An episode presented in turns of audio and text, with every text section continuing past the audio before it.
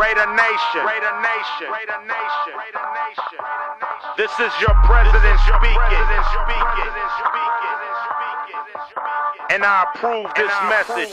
Oakland Raiders, Oakland Raiders, Oakland Raiders. Just win, baby, win, baby, win, baby.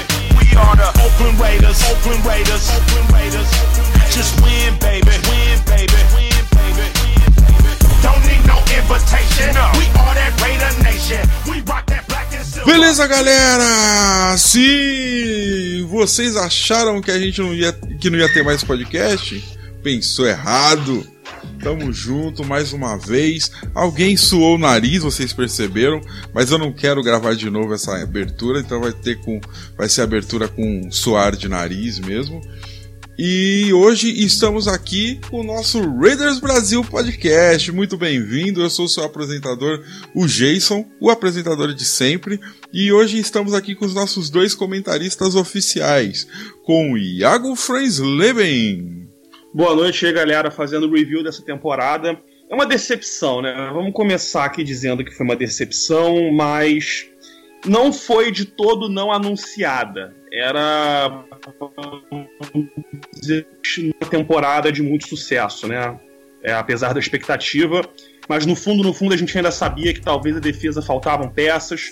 O que realmente surpreendeu negativamente foi o ataque. Caramba, já começamos nosso podcast já com os comentários de todo mundo. Mas então vamos também com nosso amigo Carlão, Carlos Massari, por favor, dê seus cumprimentos iniciais, Carlão. Bom dia, boa tarde, boa noite, galera. Vamos falar sobre como foi esse desastre de temporada e vamos falar sobre as expectativas todas que envolvem John Gruden, né? Isso aí. A gente tem muita. A gente entrou em 2017 com um monte de expectativa, foi frustrado completamente, mas saí meio como uma jogada de marketing. Até o Mark Davis foi lá e trouxe o John Gruden para jogar nossa expectativa no alto de novo. Então vamos falar sobre tudo isso aí nos próximos minutos. Exatamente, tudo isso e muito mais pra vocês aqui. Caraca, parece até programa de televisão, hein? Puta vida. Bom, beleza, galera, é isso aí. E vamos pro podcast. I'm a Raider, Raider,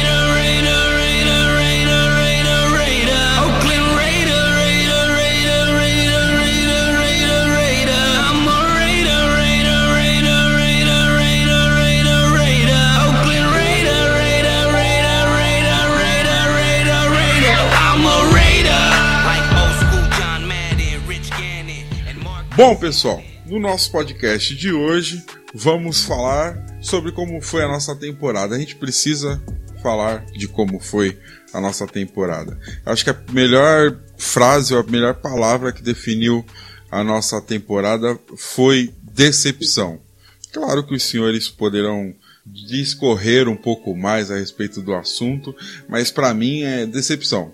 É o time que tinha o sexto melhor ataque na temporada passada, que foi pro playoff na temporada passada e não conseguiu uma sobrevida no playoff na temporada passada ou retrasada, pra passada, por um acidente ou uma fatalidade com o nosso QB. E de repente nessa nossa temporada atual tivemos 6-10. Tivemos uma temporada de 6-10.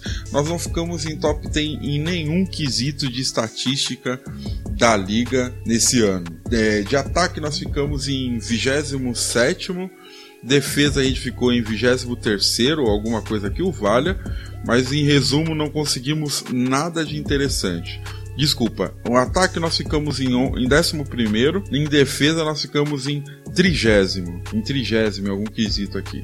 Não foi bom, não foi bom, não foi bom, não foi bom. Achei, agora sim. Vamos lá. Ataque 23 e defesa 20. Não dá, não dá. É, então, Carlos, por favor, fale você a sua visão, a sua análise técnica do que aconteceu nessa última temporada, por favor. Eu falei já algumas semanas atrás que a temporada dos Raiders acabou em janeiro, né? Acabou quando foi mantido o Ken Norton Jr. no cargo e rolou a substituição ali do Bill Musgrave pelo Todd Downing. A gente tinha um coordenador decente e um coordenador horrível. A gente podia ter passado a ter dois coordenadores decentes, mas a gente escolheu passar a ter dois coordenadores horríveis. O Jack Del Rio, ele não é ali um gênio do Sex and O's, muito pelo contrário, ele é meio que um motivador, meio que um gerente de, de elenco, né? Então a gente passou a ser um time dos mais frágeis taticamente da liga. A gente quase nunca estava preparado para jogar e a gente foi aos poucos se desmanchando na temporada conforme os outros times foram entendendo o que a gente fazia dentro de campo. A gente começou com um jogo impressionante em Tennessee. Tennessee também foi um time que entrou na temporada cheio de expectativa e a gente foi lá e ganhou por 26 a 16 num jogo muito seguro uma exibição completa, tanto do ataque como da defesa, que deu muita esperança pelo que viria. Depois teve ali o massacre contra o New York Jets, que era nada mais do que a obrigação. E aí depois tudo começou a se desfazer, tudo começou a ficar em escombros a partir do jogo contra o Washington. Então foi uma sequência de desastres. O ataque com o Todd Downing foi ficando cada vez mais previsível, cada vez mais sem, sem nenhuma noção de como se adaptar ao que as defesas estavam descobrindo sobre ele. Um ataque que também falhou em colocar os seus jogadores em posição para alcançar o sucesso, né? a mudança ali de estilo da OL principalmente. Uma OL que é toda preparada para usar um power blocking scheme, passou a ser uma OL principalmente de outside zone blocking, ou seja, fora das características dos jogadores, né? Uma defesa que perdeu jogadores por lesões, perdeu. A gente investiu as duas primeiras escolhas do draft em defensive backs, os dois combinados entraram em campo quatro vezes. O Garon Conley duas vezes, o Obi duas vezes. Ou seja, a gente sofreu também com um pouco de azar, mas sofreu com a incompetência do Todd Downing, com a incompetência do Ken Norton Jr. e com a incompetência do Jack Del Rio. Foi uma temporada muito decepcionante, mas talvez tenha sido um pouco necessário que isso tudo tenha acontecido, porque finalmente a gente tem a oportunidade de colocar lado a lado esse elenco. É muito talentoso, principalmente a gente tem um franchise quarterback, a gente tem dois wide receivers de alto nível, a gente tem, não sei se ele vai continuar, mas o Marshall Lynch é um jogador impressionante ainda. A gente tem possivelmente a melhor OL da NFL. E a gente tem do outro lado alguns jogadores de muito talento, especialmente o Khalil Mack, que é um futuro jogador de Hall da Fama. Então, finalmente, a gente vai ter a chance de colocar todos esses jogadores com um staff que sabe o que está fazendo. Foi uma temporada decepcionante, mas a gente pode olhar para o lado do copo meio cheio e pensar que foi uma temporada que necessariamente foi decepcionante. Que tenha sido decepcionante como uma forma de consertar as coisas para o futuro. Né? E aí depois a gente vai falar mais sobre esse futuro. Sim, com certeza. Com certeza. Cara, eu lembro muito bem de quando a gente tava naquele jogo contra o Jets, que, foi, que a gente ganhou e ganhou de uma forma até bem, assim, 45 a 20 o nível de ilusão tava lá em cima. A gente não tava pensando em temporada decepcionante, né? A gente não tava pensando em vamos terminar a temporada longe dos playoffs. Não tinha isso.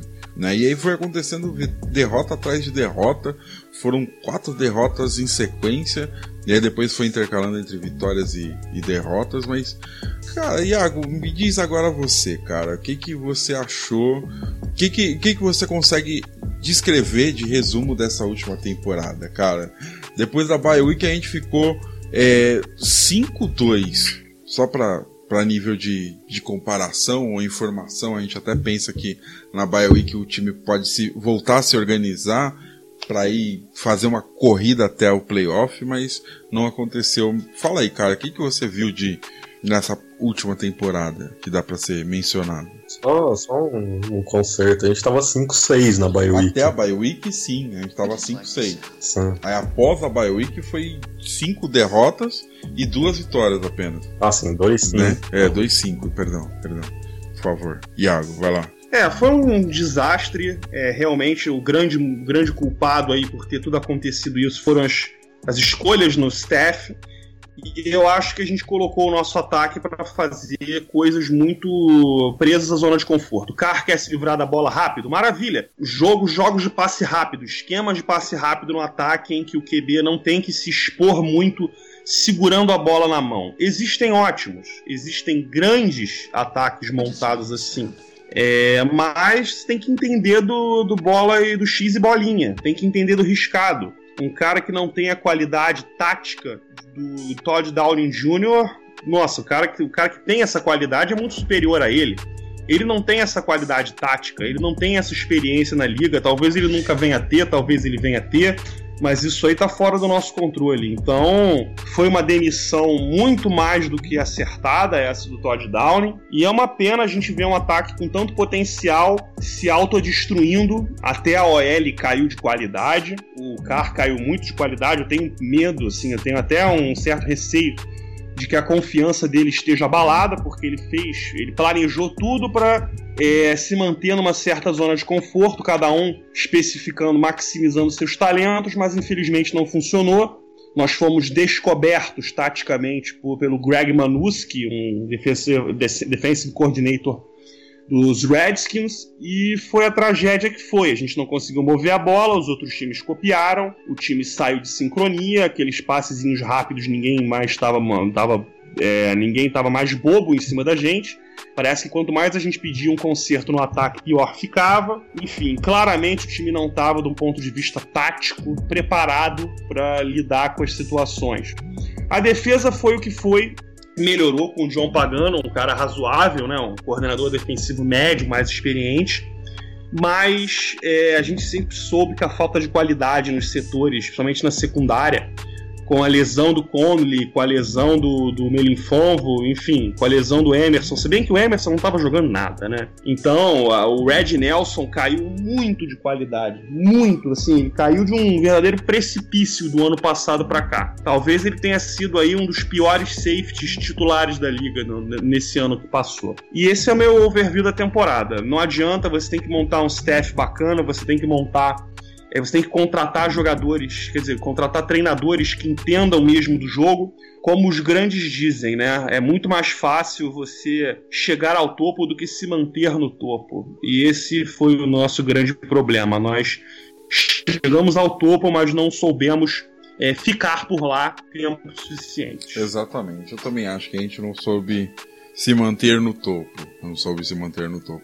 É, como a gente falou até em alguns programas, episódios passados, é, no ano passado o ataque estava indo bem e a defesa a gente precisava firmar. Aí manteve o coordenador defensivo e trocou o coordenador de ataque. Só nisso já deu, já, já viu que foi um, já deu para ver que foi um equívoco de alguma forma. Bom, então é, esse foi o nosso resumo da temporada. Em resumo, foi uma decepção mesmo. E agora vamos para a próxima temporada. Snap. Derek looking. Derek, uh, Derek in a lob for the end zone for Crabtree. Did he get both feet down? Touchdown! Raiders! Holy Michael. Crabtree did it again. Oh my! His third touchdown of the game. Bom, galera, voltando. Agora vamos falar um pouco da próxima temporada, falar das expectativas para a próxima temporada. Como todo mundo sabe, já tem um monte de notícia com relação a coach staff, mas antes disso, eu preciso fazer uma pergunta para os senhores. Iago, vamos fazer um exercício aqui de imaginação. Imaginemos que não, trocou, não tirou o Jack Del Rio. Como estaria a nossa, a nossa expectativa para a próxima temporada? É, apagando ficaria com o Jack Del Rio, mas depende do nosso coordenador ofensivo futuro aí. No caso, dependeria, né? Porque agora o, o Del Rio não ficou, foi mandado embora e agora é. Eu acho que assim, dependeria muito da contratação do coordenador ofensivo. Legal. Fala, você também, Carlos, o que, que você acha? Se mantivesse Jack Del Rio, quem que, como é que estaria a nossa expectativa? Como é que estaria nossa visão para a próxima temporada? Exatamente o que o Iago falou. Dependeria muito do coordenador ofensivo. Porque a gente sabe que o Del Rio ficaria com o Pagano, mas quem seria o coordenador ofensivo? Seria um Todd Downing 2.0 ou seria alguém experiente, capaz de desenhar um ataque de verdade? Então essa é a questão. Mas eu teria algumas outras questões aí também. Por exemplo, teve aquela história que o Greg Papa reportou no, no programa de rádio dele, de que o, o Jack Del Rio teria na frente do elenco todo meio que perdido a paciência com o Carr depois do jogo de, de Kansas City, né? E teria ali dado uns xingos muito grandes na frente do elenco inteiro e que isso teria causado meio que um racha interno. Caraca, eu não sabia disso não. Então eu não sei como que estaria essa relação entre, entre o Del Rio e o elenco. Mas, enfim, Entendi. felizmente as coisas foram feitas da forma correta. Exato. Tudo mudou, tudo mudou. Então vamos falar do que tudo mudou, o que mudou. Inicialmente, o, o mais impactante, o mais importante de tudo, foi que mudamos o nosso Red Coach. Red Coach e todo o coach staff, ou grande parte do coach staff do ano passado, da, da última temporada, da temporada de 2017-2018, foi mandado embora e principalmente foi contratado como novo Red Coach John Gruden, o comentarista do Monday Night Football há 10 anos, o nosso é, já foi head coach do Oakland Raiders é, em, 2000, em, em 2000, até 2001, eu acredito. O que, que ele traz de novidade? Ele traz um contrato histórico, antes de mais nada. Isso para mim é a maior, a coisa mais impactante. Ele traz um contrato de 100 milhões de dólares, 10 milhões por ano, uma, um dos maiores ou é um dos maiores ou equiparado a todos os outros maiores contratos de, de técnico da história da NFL. O que que isso significa na prática, ô Iago? Fala para mim você. O que que isso significa na prática em termos só do contrato? Que da importância do Gruden para a história do, do Oakland Raiders ou para nossas expectativas? Por que que ele é, por que que deixou todo mundo tão empolgado? Bom, vamos lá, né? É, alguém do grupo há muito tempo atrás já tinha comentado que toda vez que a gente demitia um técnico, o nome do Gruden é, vinha à tona. O nome disso é o verdadeiro sebastianismo, referente ao mito de Dom Se de, do rei Sebastião de Portugal, que morreu numa batalha lá contra os mouros e ele que ele voltaria do nada para conduzir Portugal à era de ouro. John Gruden é o nosso rei Sebastião. Ele é um cara que nos levou ao auge, que foi talvez aí o nosso melhor treinador depois da época lá do Tom Flores e tudo mais. Do, do o Tom Flores, né, que ganhou o Super Bowl com a gente. E ele teria sido aquele cara que nos levou à glória uma vez e por que não nos levar de novo? Ele é um cara muito carismático, muito querido na liga. Todo mundo conhece ele, a energia que ele traz para o campo é, uma, é algo é apaixonante, que eu digo assim, algo eletrizante.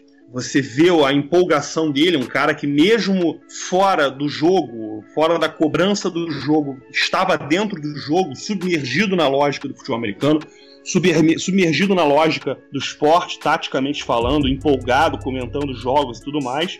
Mas ele é o nosso rei Sebastião. Ele veio para nos tirar da era da, da, da, da idade das trevas e nos levar ao topo. Depois de muitos anos, Mark Davis sempre tentando contratá-lo, ele recusava. Agora, com o momento ideal em que nós já temos um time no papel, ele é famoso não por trabalhar com jogadores muito jovens, mas sim conseguir espremer aí o suco de veteranos, de jogadores mais rodados, em que nós já temos no papel um time com um potencial muito interessante e o cara que traz uma energia muito intensa para o jogo, com um contrato milionário de 100 milhões de dólares de 10 anos, um contrato de 10. Olha, sinceramente, se der errado, vocês não têm noção de como a gente vai estar tá amarrado com esse cara durante no mínimo 5 anos. A gente vai estar tá amarrado com ele, porque é, ele vai ter várias chances, ele vai poder montar o staff que ele bem, bem entender ao longo desses 10 anos, porque é um contrato que nos prende no longo prazo, né? É o, o cara que larga uma carreira tranquila de comentarista, sem a cobrança, sem o xingamento da mídia, sem a torcida na orelha, para voltar a treinar pelo preço correto. Pelo preço correto, é bom que se diga isso, não voltou de graça, ele sabe qual é o valor dele nessa liga e volta justamente para o time que ele promete salvar. Então ele vai ter total controle, total ambição, total liberdade para fazer o que ele bem entender com o nosso elenco e com o coaching staff. É, o cara é realmente, estão apostando todas as fichas nele. Ele vai retornar o nosso time à glória, aos dias de glória, como ele já fez antes, naquela, naquela, naquelas três ou quatro temporadas. Se não me engano, foram quatro temporadas. Uhum. Ele foi nosso head coach. Ele conseguiu trazer uma equipe aí que já estava há mais de 16 anos na época, né? Uhum no ostracismo para de novo a glória. Então a empolgação é perfeitamente natural. Sim, com certeza.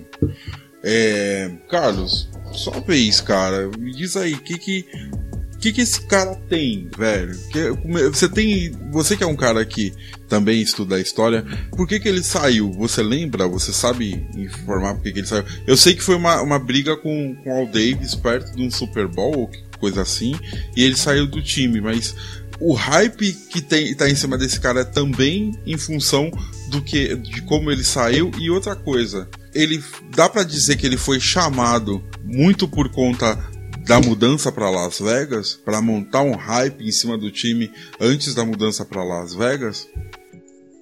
Imagina o seguinte: você, por algum tempo, você namorou uma pessoa que foi, foram ali os anos mais felizes da sua vida. Você teve quatro anos de namoro com essa pessoa e desde que você terminou com ela por um erro seu, você nunca esqueceu ela e você sempre imaginou o quanto você queria voltar com ela.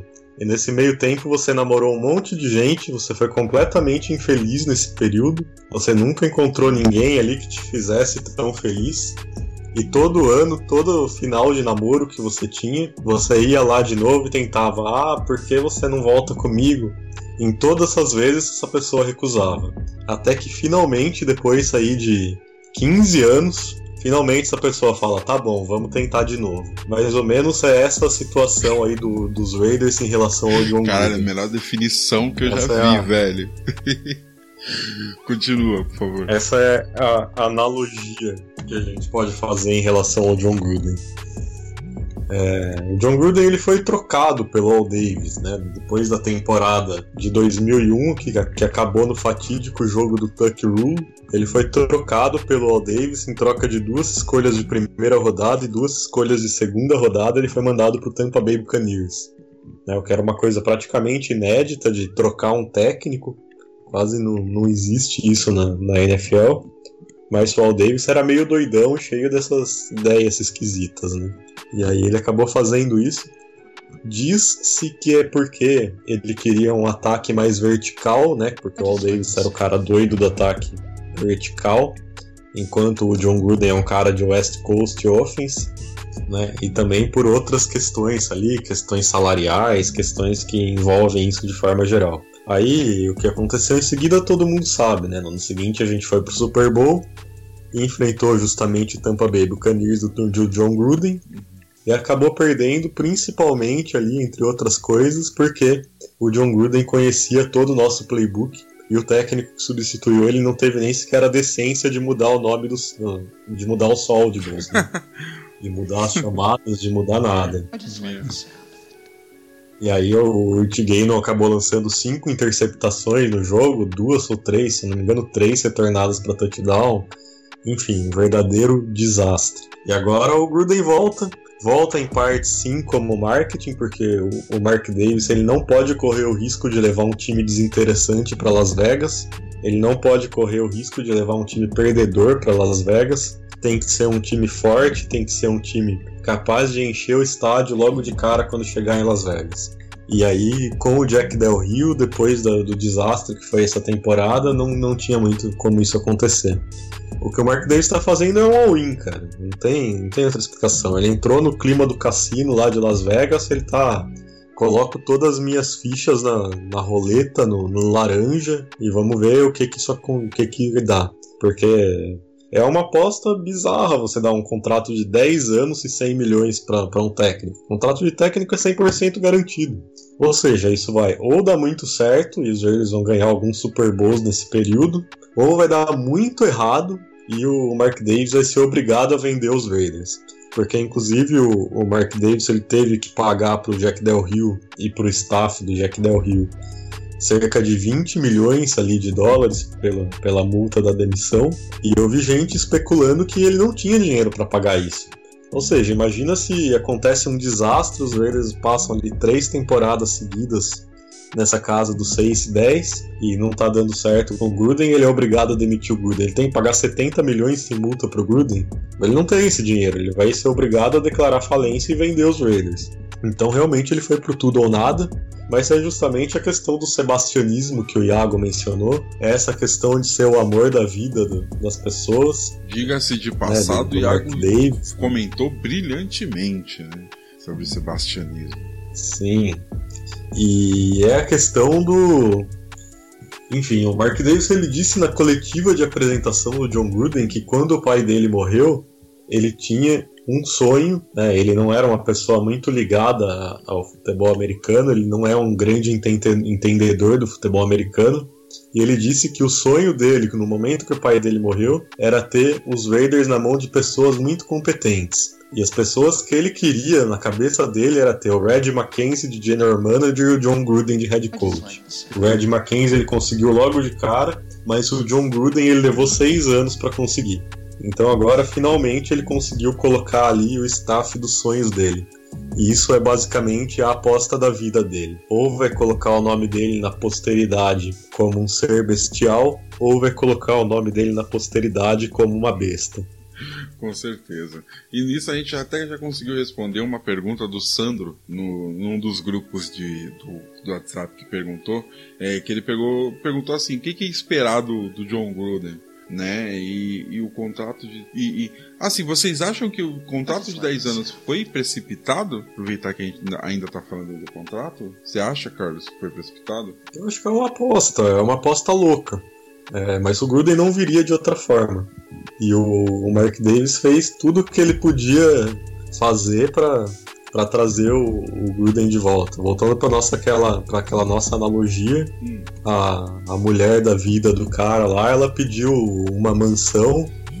E pediu o carro do ano sendo comprado para ela todo ano e pediu juras de amor e pediu, sei lá, todas essas coisas possíveis pro cara e o cara aceitou, uhum. porque o cara sabe que, que era a única forma dele dele conseguir de volta o que ele queria. Então é isso, o Mark Davis fez uma aposta aí megalomaníaca com o John Gruden, que ou vai dar muito certo ou vai dar muito errado, não existe meio termo. Sim. Vamos lá, Iago. Agora sim, eu vi, eu tô dando uma olhada aqui no, na sugestão ou no rumor de coaching staff que o Gruden vai ter disponível para ele. É, vamos, vamos, só dar uma olhada aqui, ou se você puder dar uma relatada do que, que você o que, que você acha desse coach staff.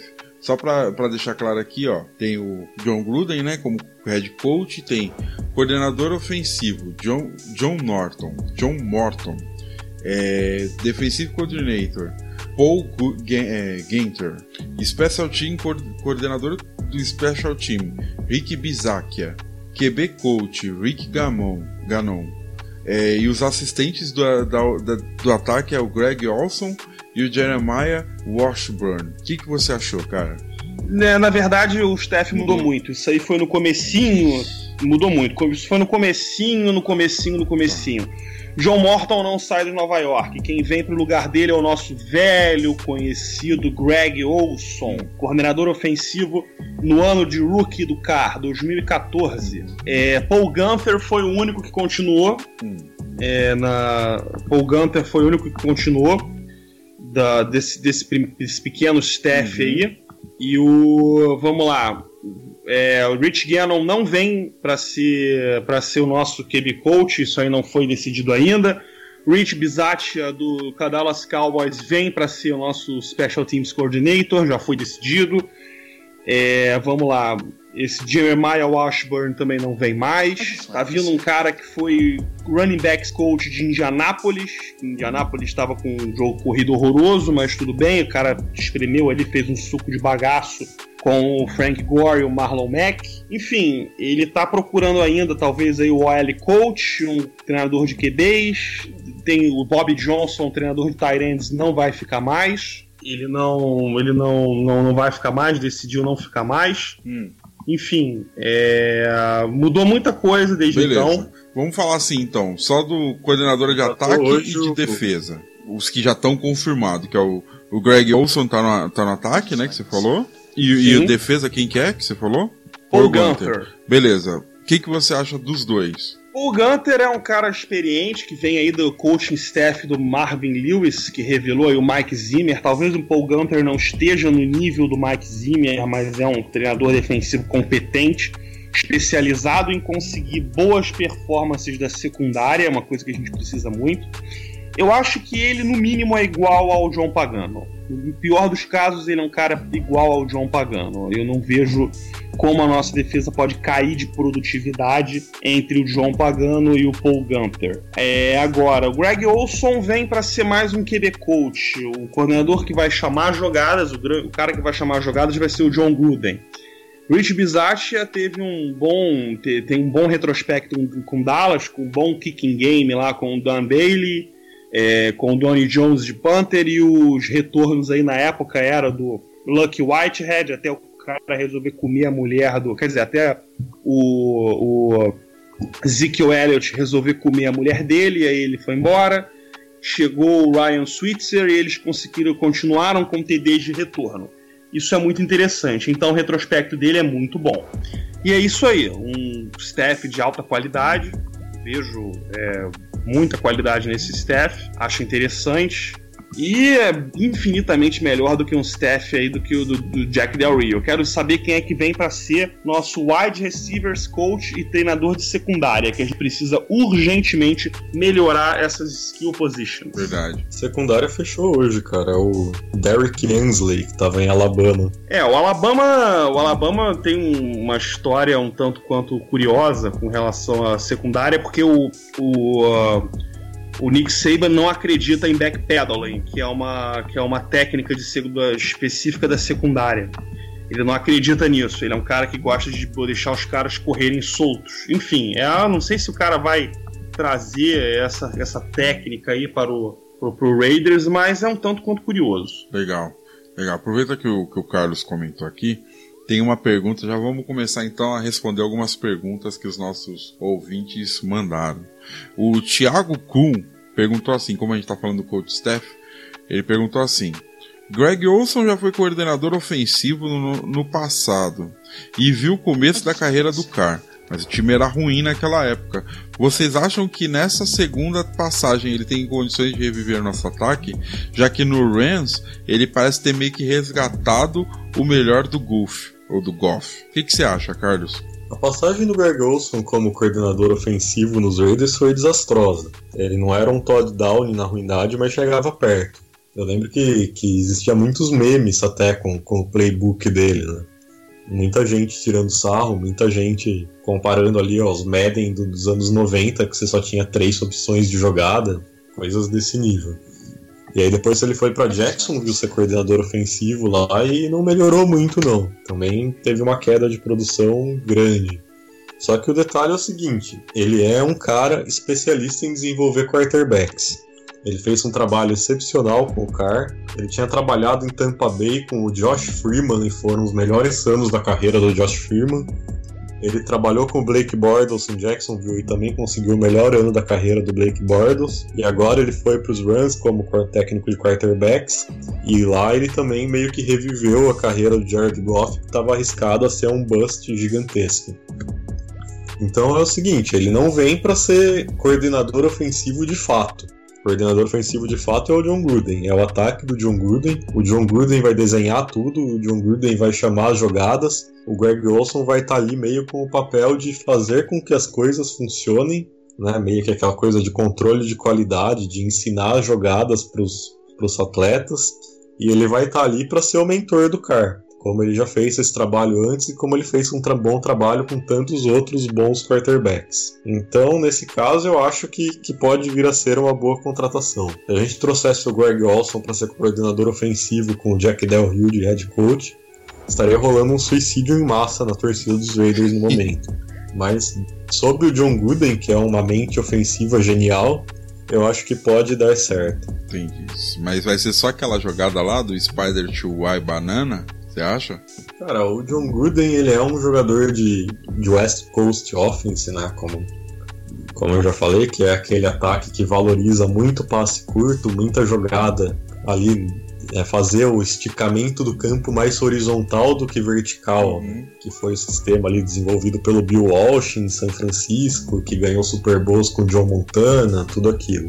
E só que ele estava durante todo esse tempo, como comentarista, ele tinha acesso a todo tipo de, de prática, de treino de todos os times que ele ia fazer o, as transmissões. Ele viu muita coisa, ele viu tipo toda a evolução ofensiva do futebol americano, ele viu tudo que os técnicos pensaram, E ele é um tremendo estudioso. Durante todo esse tempo que ele foi comentarista da ESPN, durante todo esse tempo ele continuou acordando às 3 horas da manhã todos os dias para estudar filme dos jogos de futebol americano. Caramba. Então, com certeza, ele vai colocar muitos elementos novos nesse ataque, que vai, vai ser com certeza expandido um pouco além desse conceito clássico de West Coast Offense. E ele vai também, eu acho que a contratação do Greg Olson tem um pouco a ver com a coisa de roubar um pouco do playbook do Sean McVay, que foi a grande mente ofensiva desse ano. Eu acho que o John Gruden com certeza está muito interessado nesse playbook do Los Angeles Rams. Legal, legal, legal. Tá, continuando a gente respondendo as perguntas dos ouvintes. Na verdade, assim, essa do Leonardo César, o que esperar do Derek Carr para a próxima temporada, é muito isso que a gente acabou de comentar do, do Greg Olsen também, né? Que o Greg Olsen, ele é um cara que ele sabe pegar o potencial do QB, sabe? Ele, ele sabe potencializar as qualidades do QB, e é que a gente acredita que o Derek Carr vai ter uma temporada, pelo menos, se- com mais confiança nesse próximo ano. É, tem mais uma pergunta aqui que o Jerônimo, é, o Jorge Jerônimo mandou. Agora mudando um pouco de assunto, o Iago, ele perguntou assim: qual jogador vai se tornar free agent que interessa aos Raiders para a próxima temporada? O que, que você acha, mano? Você que acompanhar? Nossa, eu ainda, eu ainda não dei uma olhada no- no- no- nos free agents de mais, mais renome, assim, mas eu acredito que o Trumaine Johnson, corner dos Rams, talvez, o problema é que ele vai pedir uma grana louca, sabendo que a gente precisa de Exato, corner tá e o Red McKenzie não é, não é um cara de fazer isso, de jogar dinheiro num cara só. É, para o ataque, a gente tem o Sammy Watkins aí vindo dos Rams no One Year Deal, ali terminando o One Year Deal dentro dos Rams.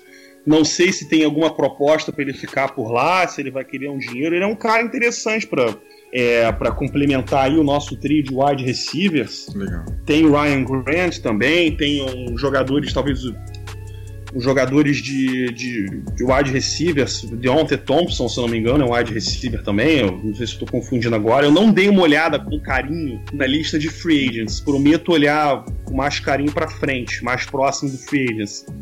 Mas a gente sabe como é que é o urso, né? O urso vai na lata do lixo. Se ele achar uma, uma- um presente ali, ele pega, mas ele não vai é, ficar entrando em guerra por jogador.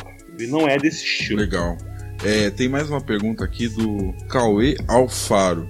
O Carlos, ele pergunta assim: qual jogador vai ser a prioridade no draft? Você acha que é melhor a gente priorizar um jogador ou uma posição? Aproveitando.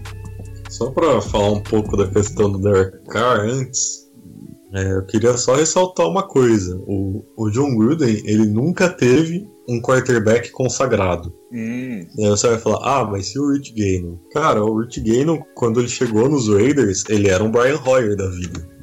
Ele nunca tinha sido um titular, titular de verdade em lugar nenhum. Passou três anos ali como titular em Minnesota, mas quase lançando mais interceptações do que touchdowns. Talvez se ele tivesse até mais, inter- mais interceptações do que touchdowns na vida. E aí ele chegou em Oakland e aí o John Gruden desenvolveu ele em um cara que foi MVP da liga. Então, o que o Derek Carr é hoje é muito acima do que o Rich Gannon era quando ele chegou aos Raiders. E por isso a minha expectativa com, com o Derek Carr é gigantesca nas mãos do Gruden. Sobre o draft, eu acho que existem alguns jogadores que valem muito a pena ali. É, não sei se, se vocês que estão ouvindo assistiram a final nacional ali do, do college football entre Alabama e Georgia. Ah, Jorge entregou de novo, cara. E olha que o kicker de Alabama queria entregar também, hein? Porque, pelo amor de Sim, Deus. iria, cara. Mas existem dois jogadores naquele jogo que vão estar disponíveis ali. Não sei se vão estar disponíveis, mas que são jogadores que são para ser selecionados na média de onde os Raiders vão escolher ali pelo, pela décima escolha, nona escolha mais ou menos, e que eu acho que cairiam como uma luva nesse time. Um deles, eu acho que até a gente já falou em podcasts anteriores, que é o Roquan Smith, linebacker de Georgia, que é um tremendo jogador, ele faz tackle em todo, todo lado do campo, ele tem uma velocidade de lateral a lateral que é impressionante. Ele faz ali uma participação defensiva gigantesca em todos os sentidos. E o outro é o Daron Payne, um defensive tackle de Alabama, que ele tem um atleticismo impressionante. Na, na semifinal contra Clemson, ele teve um lance que ele fez uma interceptação e na jogada seguinte ele apareceu como ele apareceu um alinhado na OL, mas como elegível ele recebeu um passe para touchdown. Ele é um jogador muito atlético, ele é muito feroz ali, ele é um cara que basicamente ajuda a matar o jogo terrestre adversário e ainda tem a capacidade de fazer jogadas importantes contra o passe também. Então eu acho que na décima escolha ali na primeira rodada, esses dois, esses dois jogadores são dois que se vierem para os Raiders eu ficaria muito feliz. Cara, só uma última pergunta para você, Iago. Uma última pergunta ainda de expectativas para a próxima temporada. É, o Marcelo Langoni ele perguntou assim: qual a expectativa em cima do Cooper para a próxima temporada? Que é um que a gente até tem falado pouco nele, mas qual é a expectativa em cima dele para a próxima temporada? Ah, ele vai escutar muito. Ele vai, cada drop que ele der, o John Gruden vai entrar em campo e vai enfiar porrada nele. Não tem jeito. Ou o cara conserta esse defeito patético dele de drop, ou ele não ele vai pro banco. Não tem, não tem escapatória, não tem, não tem o que fazer. O cara dribla, o cara pega a bola, o cara faz um, um estrago, o cara corre rotas muito bem, mas a intimidade dele com a pele do porco não é das melhores. Eu já falei aqui em outros podcasts outras vezes que ele é um cara construído em laboratório. Ele não nasceu para pegar a pele do porco. Que nem nasceu Fitzgerald, Antonio Brown, Chad Ochocinco, é, Terrell Owens, todos os grandes wide receivers. É o AJ Green, jogadores que nasceram para pegar a pele do porco. Ele não é um desses. Ele é um cara construído em Alabama, em Miami, ali no high school. Depois ele foi para Alabama com o Nick Saban, com um coaching staff de qualidade e também uma dose de esforço individual fora de sério. Ele aprendeu a correr as rotas, ele aprendeu a fazer o jogo de corpo, ele aprendeu a fazer tudo certinho, polido. O problema é que na hora de pegar a pele do porco, você dá para ver que ele não tem aquela segurança, aquele aquele tato, aquela técnica, aquela coordenação motora necessária para fazer parecer fácil. Com ele parece difícil. A bola chega nele, parece difícil que ele consiga é, que ele consiga que ele consiga fazer o catch. Então, para cada para cada para cada cada é, drop que ele der, ele vai escutar muito do John Gruden e caso ele não conserte, ele vai pro é. banco. É simples assim. Que é uma característica do Gruden, né? Essa explosividade e tudo mais. Cara, a gente aproveita, só pra, aproveito para comentar que a gente já respondeu também a pergunta do Arthur. A pergunta dele foi: a permanência do Downey como QB coach seria interessante pro Raiders? Cara, eu acho que não. Porque o Gruden ele é muito ele é especialista no ataque e ele sabe que o Downing ele ainda tá muito aquém do, do que ele precisa assim. E acho que a chamada do a chegada do Olson como coordenador ofensivo e a proximidade que o Olson já tem com, com o Carr, acho que é mais interessante do que manter o, o Gruden. Vocês discordam disso ou é isso mesmo? Não tem, não tem clima, uhum. né? Não tem clima para manter o cara. Não tem clima. Acabou, é, todo cada um vai pro seu lado, faça o melhor da vida dele, que a gente faz o melhor da nossa.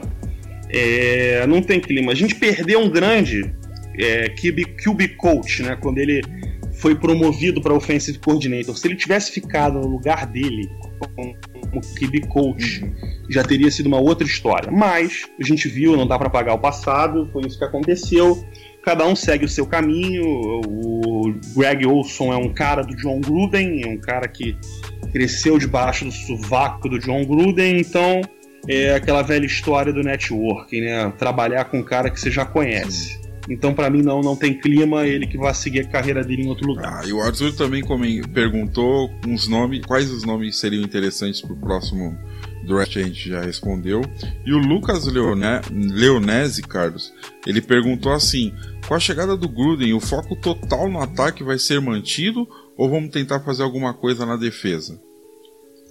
Pelo contrário, eu acho que pra free agency e pro draft, o, o foco tem que ser na defesa. Hum porque a defesa é muito menos talentosa, tem muito menos peças no lugar do que o ataque. O ataque é um ataque pronto. Se você colocar o elenco que ele tem hoje em campo, com a mente do Gruden, com o Gruden desenvolvendo e chamando as jogadas, eu acho que ele já consegue ali ser top 5 da NFL fácil. Claro que vai vir uma peça ou outra, um wide receiver ali na metade do draft, um running back na metade do draft, talvez um tackle para ser futuramente substituto do Pen. Mas fora isso, na free agency e no draft, o foco tem que ser completamente na defesa. Com certeza. Bom, senhores, esse foi o nosso podcast. Por favor, uma salva de palmas. Sim, acabamos o nosso podcast de hoje. Gostaria de agradecer a todos pela presença. Gostaria de agradecer a todo mundo que nos ouviu nesse episódio de hoje. E com certeza agradecer a torcida porque Cara, essa temporada foi demais, a gente se, se esforçou demais em torcer. Foi um teste para torcedor mesmo, porque foi muitos altos e baixos, muitas de decepções. E eu gostaria também do, das mensagens finais dos senhores. Começando com você, Iago. Então, seu, dê seu boa noite, por favor. Boa noite, galera. É, a gente ficou muito decepcionado com essa temporada, mas o hype com a chegada do John Gruden é inevitável. É, não dá para você ir dormir hoje pensando que o time vai ser igual ao que se apresentou essa temporada, que foi uma catástrofe. Então, então assim, só temos a comemorar, é, só temos a, a, ficar cada vez mais ou iludidos ou com razão, ou comemorando com razão, mas é isso aí. A temporada ainda vai, ainda é longa, ainda vai, vai começar ainda lá para setembro. Muita coisa pode acontecer. Tem draft, tem free agency fiquem ligados na gente aí que vai ser interessante. Com certeza, com certeza. Essa temporada vai ser interessante mesmo. Essa pós-temporada, essa off-season, vai ser interessante porque. Off-season não, né? Mas essa intertemporada vai ser interessante porque vai ter muita informação, muita notícia ainda pipocando. A preparação do time. Já pensou se para a próxima temporada o Charles Woodson decide voltar? Pensou que maluco? Tudo pode acontecer. Carlão, por favor, se despeça, meu amigo. Isso aí, obrigado mais uma vez a todo mundo que escutou a gente. Deixem lá o feedback de vocês, sempre muito importante pra gente, pra gente saber que tá no caminho certo. E voltaremos em breve, agora provavelmente não mais com a frequência semanal, porque não tem mais jogo, mas sempre que tivermos assuntos importantes para falar aí do, do nosso reidão, estaremos aqui gravando mais podcasts. Com certeza, muito bem lembrado pelo Carlão. Agora na, na intertemporada a gente não vai conseguir, não vai ser necessário, não é nem que a gente não vai conseguir, não é necessário que a gente esteja toda semana presente. A gente vai comentar as principais notícias, mas quando tem a temporada a gente precisa comentar os jogos, jogo a jogo, analisar jogado jogo para ver a evolução do time ou não. Mas na intertemporada é melhor a gente ir tirar um pouco o pé e vamos acompanhando as principais notícias. Claro que se o Charles Woodson voltar, vai ter um podcast especial de 20 minutos ou duas horas só para comentar a volta do Charles Woodson. Beleza, galera, muito obrigado por nos ouvirem e hoje só amanhã. Valeu, galera. The autumn wind is a pirate, blustering in from sea.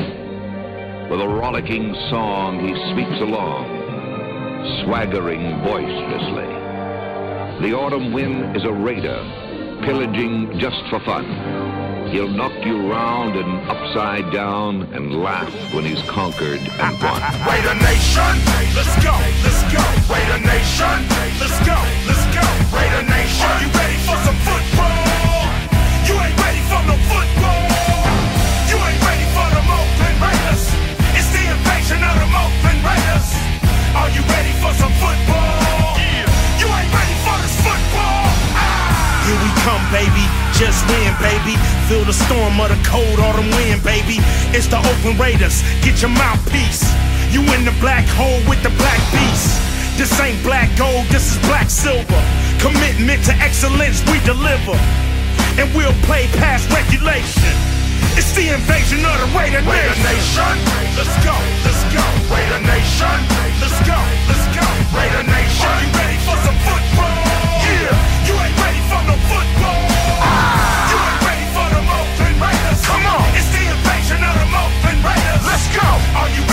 Some football? Yeah, you ain't ready for this football. Ah! The Raider Nation is united. When they see them pirates, fans get excited. Get excited. The opposition get quiet when I hit the field with my eye patch and my shield. The silver and black will attack, will attack. Are you ready for some football? The silver and black will attack, will attack. Are you ready for some football? Raider Nation, let's go, let's go. Raider Nation, let's go, let's go. Raider Nation, let's go, let's go. Raider Nation, let's go, let's go. Raider Nation, We are, we are, Raider Nation, we are, we are, Raider Nation, we are, we are, Raider Nation, we are, we are. Raider Nation. Just win, baby. Just win, baby. Just win, Just win, baby. Just win, baby. Just win, baby. Just win, baby.